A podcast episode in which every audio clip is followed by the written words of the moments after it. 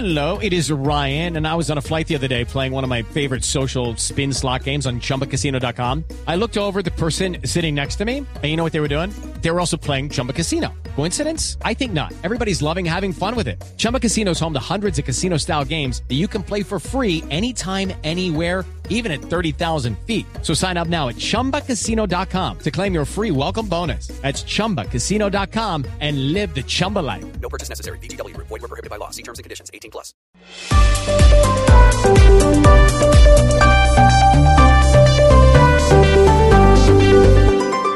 Estás escuchando Blue Radio y bluradio.com. Buenas noches, Cinia Rocío Navarro Prada, Polo Democrático Alternativo Presente, Lucía Bastidas. Y estoy cumpliendo años. ¡Cántenme! Celio, cántenme. Celio Cánteme, esta es la voz de la concejal Cinia Navarro, que hasta este momento no ha dado ninguna declaración, ninguna explicación sobre este tema que se ha convertido en viral. ¿Estaba o no con tragos? ¿Qué fue lo que pasó en esta inusual sesión plenaria en el Consejo de Bogotá?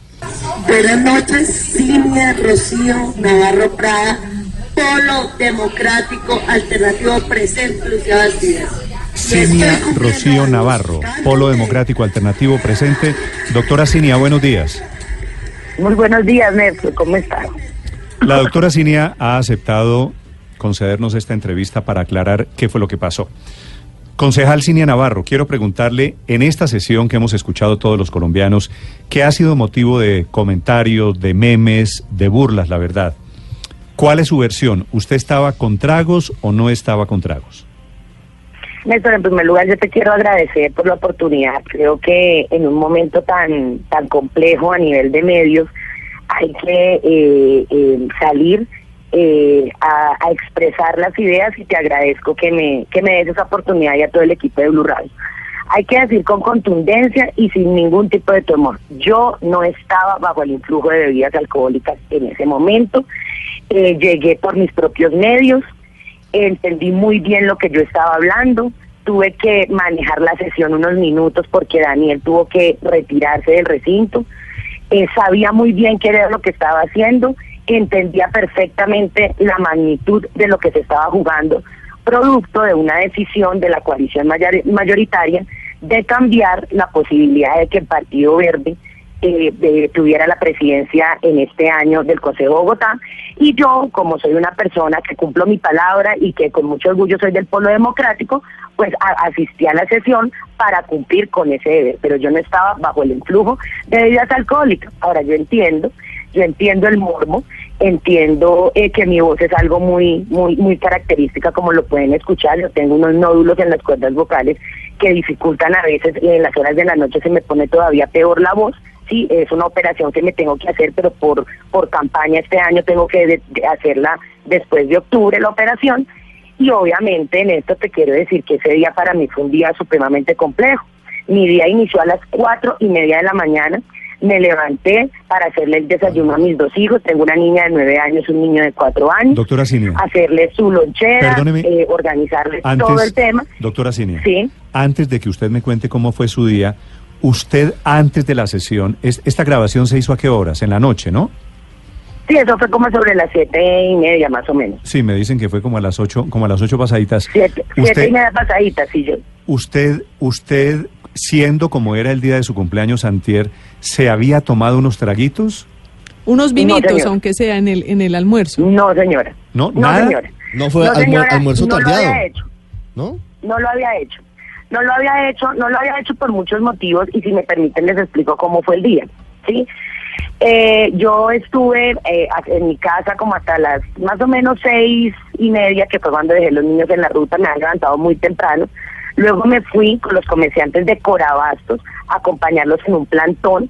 Me fui de una vez arreglada porque Vi una sabía que imagen, no podía volver. vi una imagen en Corabastos Perdón. de usted estaba tomando, Terrible. Estaba tomando algo y dijeron que usted comenzó a tomar en Corabastos. Terrible. ¿Eso no es O sea, cierto? eso es supremamente doloroso. Ahorita estaba hablando con los líderes de Corabastos, unas personas devastadas por el actual gobierno de Enrique Peñalosa, que les han acabado todos a los vendedores ambulantes. Estaba con todos ellos. Marisol, una de las líderes, me pasó un tinto porque yo no había ni desayunado, producto de que la agenda había empezado muy temprano, inmediatamente los memes sacan a decir semejante tipo de cosas.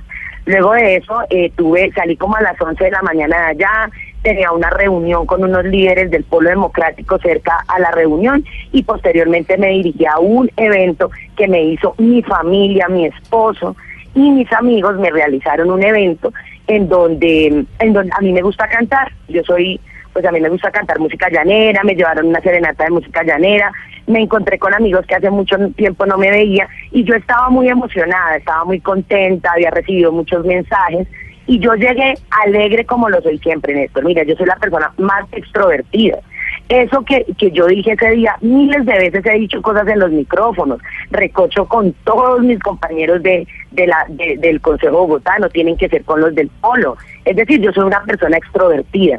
Lo que pasa es que cuando una mujer es extrovertida, cuando una mujer es alegre, cuando una mujer no tiene eh, la timidez de, de pararse y hacer alguna broma o algo, siempre va a ser estigmatizada, siempre va a ser eh, vilipendiada como lo han hecho conmigo, sin tener ningún reparo en analizar cómo ha sido mi vida política en 15 años, cómo ha sido mi trabajo contundente en el Consejo Cinia, Bogotá.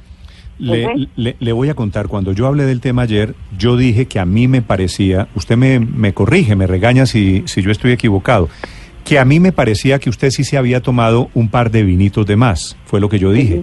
Pero también me parecía Sí. que no había cometido ningún delito ni que no había hecho nada grave. Sí. Sin, Mira, sin- Néstor, yo sin decir vino, algo, sí. sin vino, déjeme preguntarle esto. Sin vino, ¿usted hizo lo que hizo?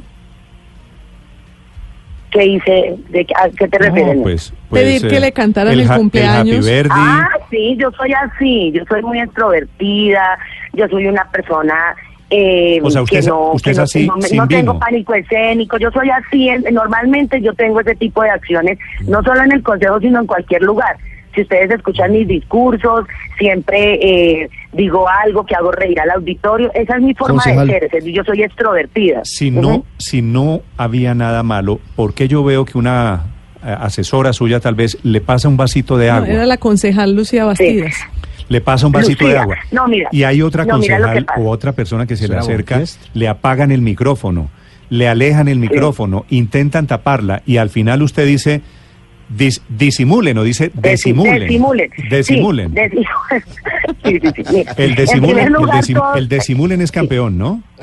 El de- no, pero, pero no, no es como ustedes lo están, lo están viendo y yo sé que eh, yo sé que el morbo de ese tipo de cosas genera una gran eh, audiencia. Y yo entiendo que la gente le interese sacrificar y le interese hacer cacería de brujas, máximo cuando es una mujer que como yo he hecho unos debates en el Consejo que realmente han sido supremamente fuertes, entonces es más fácil de legitimar mi acción política y mi profunda credibilidad que me he ganado hasta este momento con un con una eh, una frase o con un contexto aislado de un de un de una situación. Normalmente a todos los que estamos en la mesa directiva nos llevan. Mira, el concejal Daniel Palacios, por ejemplo. Daniel se cuida mucho en su en su en su dieta, él es una persona muy fina y siempre le llevan a él allá su su su, su pescado, le llevan su agua, le llevan Ah, su es que lo mismo sí. le pasa a Lucha Bastidas. O sea, a nosotros la gente usted- nos atiende en, en, en, en las vicepresidencias, nos atienden y no por eso. Entonces yo voy a decir, ¿será que es que Daniel por qué come acá y por qué no?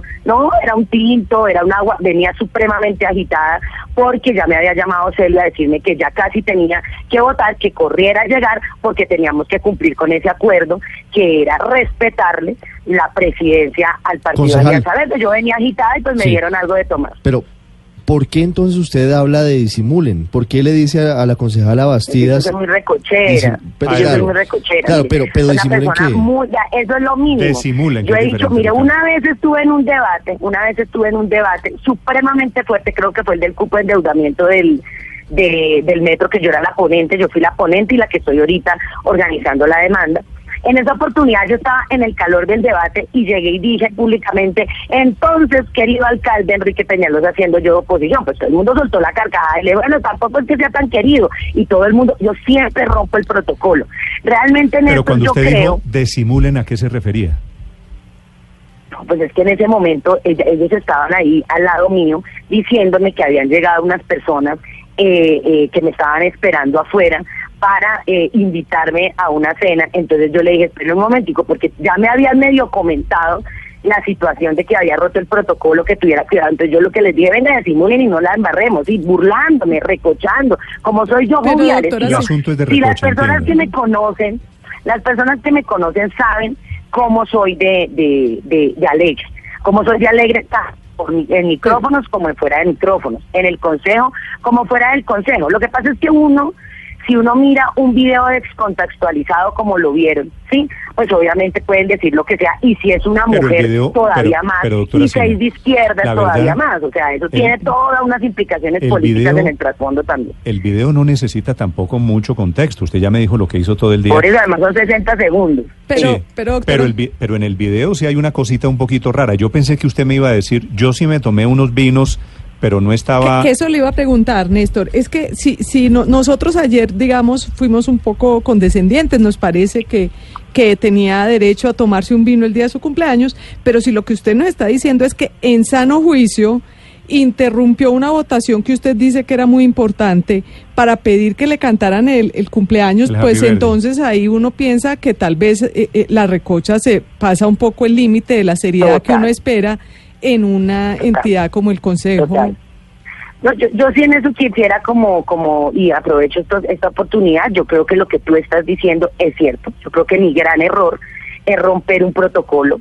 Eh, me parece que, ¿qué fue lo que me pasó? Yo llegué, los vi agarrados a todos, estaban súper, habían, eh, digamos que hubieran hecho videos virales con otro tipo de cosas que se estaban sucediendo.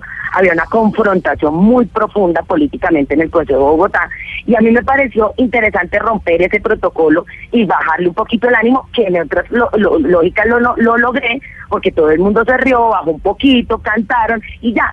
Soy muy amiga de Celio. Sí, soy muy amiga de Celio y por eso le dije a Celio, oiga amigo, cante, pero es una cosa, o sea, yo estoy de acuerdo contigo. Realmente yo creo que la gran experiencia que me queda de esto es que romper el protocolo no siempre es chistoso.